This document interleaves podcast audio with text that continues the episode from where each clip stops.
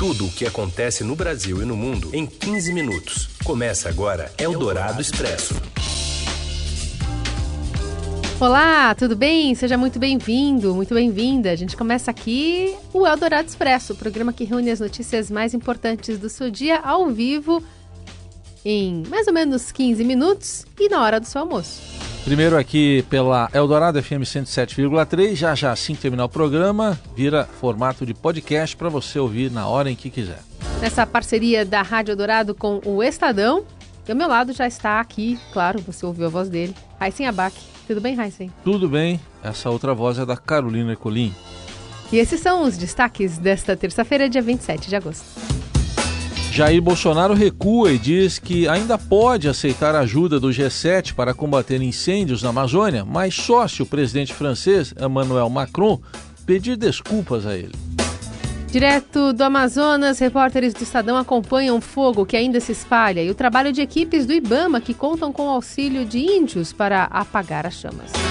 E ainda a decisão entre Palmeiras e Grêmio por uma vaga na semifinal da Libertadores e a escolha do filme que vai representar o Brasil na disputa do Oscar de melhor filme estrangeiro. É o Dourado Expresso. Tudo o que acontece no Brasil e no mundo em 15 minutos. Bom, o presidente Jair Bolsonaro recua e diz agora que ainda pode discutir né, se recebe ou não dinheiro oferecido pelo G7 para a Amazônia, mas antes, espera do presidente francês Emmanuel Macron um pedido de desculpas quem traz mais informações é a repórter Julia Lindner. Oi, Julia. Olá, Heisen. Olá, Carol. O presidente Jair Bolsonaro disse que pode reconsiderar o envio de ajuda de países que formam o G7, desde que o presidente francês Emmanuel Macron é, retire declarações que ele considerou insultos a ele e também à soberania nacional. Ele se referiu a uma fala em que o Macron disse que Bolsonaro foi mentiroso e também a uma fala dita ontem na qual Macron disse que a internacionalização da, da Amazônia ainda está em aberto. O presidente Bolsonaro, no entanto, não quis é, sinalizar de nenhuma forma que pode pedir desculpas à primeira-dama francesa, Brigitte, por ter é, comentado é, em uma postagem que zombava é, a primeira-dama francesa. O presidente ficou bastante irritado com perguntas nesse sentido e decidiu encerrar a coletiva de imprensa após menos de dois minutos. Sobre isso, ontem no Palácio do Planalto já havia informações nos bastidores de que o presidente fica incomodado com o fato de países oferecerem ajuda sem entrar em contato direto com ele, sem incluir diretamente o governo brasileiro nas discussões. Então, por isso esse comentário hoje, para que o Macron o procure e faça um gesto né, de aproximação. Temos que aguardar agora para ver o que, que vai acontecer.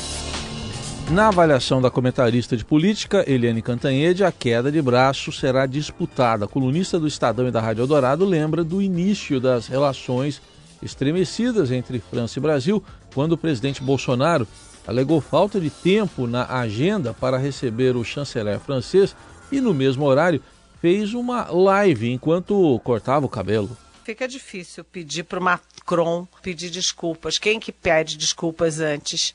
É, quem foi cortar o cabelo na hora da, da agenda com o chanceler. Essa confusão Essa... toda chegou num nível de não retorno por enquanto, mas outros países estão trabalhando fortemente nisso, até porque essa rusga entre Bolsonaro e Macron pode atrapalhar, inclusive, o acordo União Europeia e Mercosul.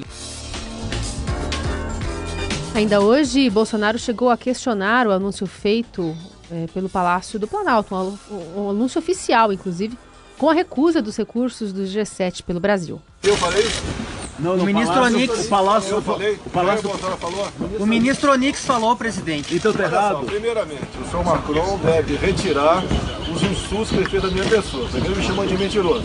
E depois, diz que a nossa soberania está em aberta na Amazônia. Então você realmente, para conversar ou aceitar qualquer coisa da França, ele vai ter que retirar essas palavras e o presidente Jair Bolsonaro usou uma reunião com governadores da Amazônia Legal, que está acontecendo agora no Palácio do Planalto. Agora está num momento de interrupção, mas vai voltar depois do almoço. E ele usou esse encontro para criticar as demarcações de terras indígenas.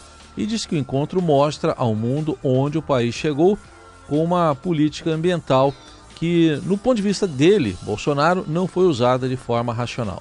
A Amazônia, não vou dizer que foi esquecida, ela foi é, usada politicamente, é, acho que desde Colo de Melo, mais ou menos, tá certo? Para cá, é, de modo que o que Macron acabou de dizer, que a internacionalização da Amazônia está em aberto, tá? não deixa de ser uma realidade na cabeça dele. E nós que temos que nos unir para preservar o que é nosso e garantir a nossa soberania.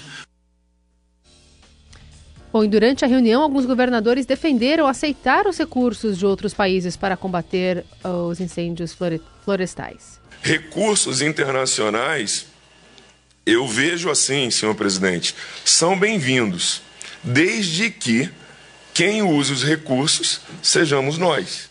Mas acho, presidente, que não é correto da nossa parte nós abdicarmos de receita. Todos nós sabemos as dificuldades fiscais que nossos estados têm.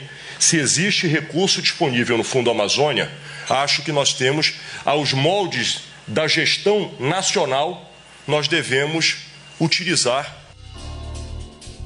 Está aí a palavra dos governadores Marcos José Rocha, de Rondônia, e Helder Barbalho, do Pará. E ainda no encontro com governadores, o presidente estimulou o debate sobre a exploração mineral em terras indígenas. Os governadores do Amazonas, Acre, Roraima, Rondônia e Tocantins concordaram com Bolsonaro no sentido de que é preciso haver formas de estimular a produção nessas terras. Após cada fala, Bolsonaro ainda citou pedidos uh, de que a demarcação de terras nas regiões e disse se, que, se concretizados, podem viabilizar o desenvolvimento do local. Antes de terminar o primeiro bloco da reunião, o presidente destacou uma fala recente, mas de tom mais ameno, do presidente da França e comparou com o tweet que o presidente Donald Trump acabou de fazer agora de manhã em favor do Brasil. Macron acabou de falar duas coisas sobre o Brasil.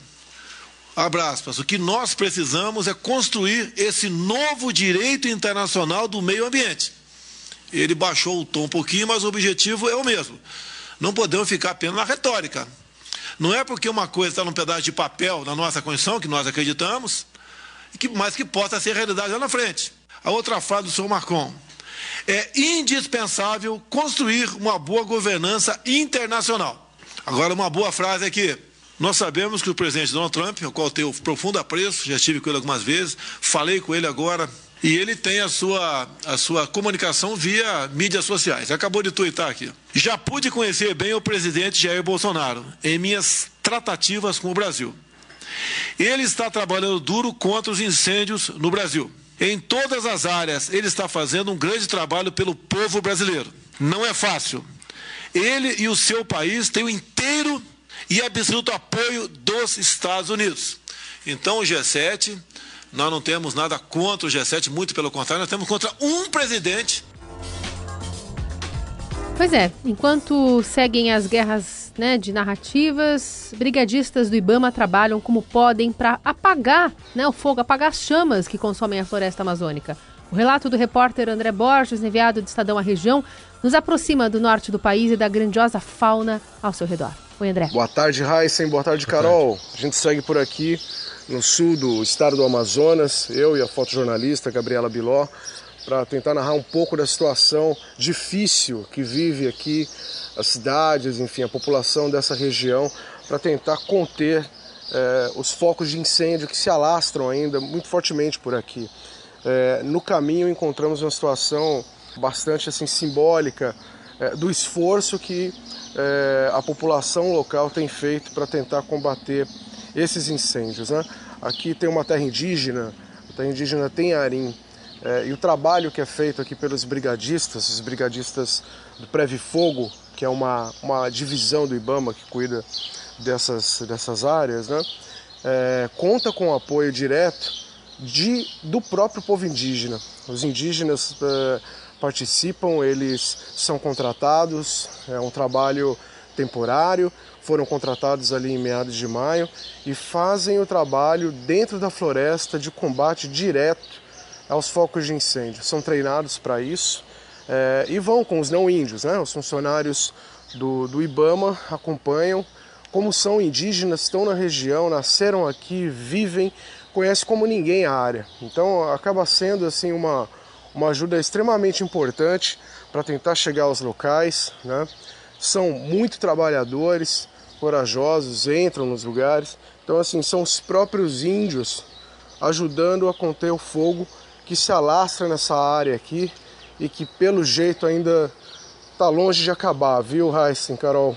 A gente segue por aqui e voltamos com vocês com mais informações, tá? Um abraço, até mais.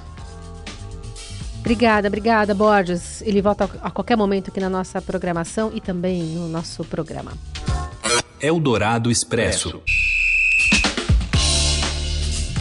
Seguimos com as principais notícias do dia no Eldorado Expresso e no esporte hoje tem decisão de vaga para a semifinal da Libertadores da América. Palmeiras e Grêmio jogam às nove e meia da noite no estádio do Pacaembu a vantagem, por enquanto, é do Palmeiras, que em Porto Alegre venceu por 1 a 0. Hoje se classifica com um empate. O vencedor desse confronto vai enfrentar outro brasileiro na semifinal. Amanhã sai o outro semifinalista entre Flamengo e Internacional. Por enquanto, a vantagem do Flamengo, boa vantagem de 2 a 0 no Maracanã, assim foi construída.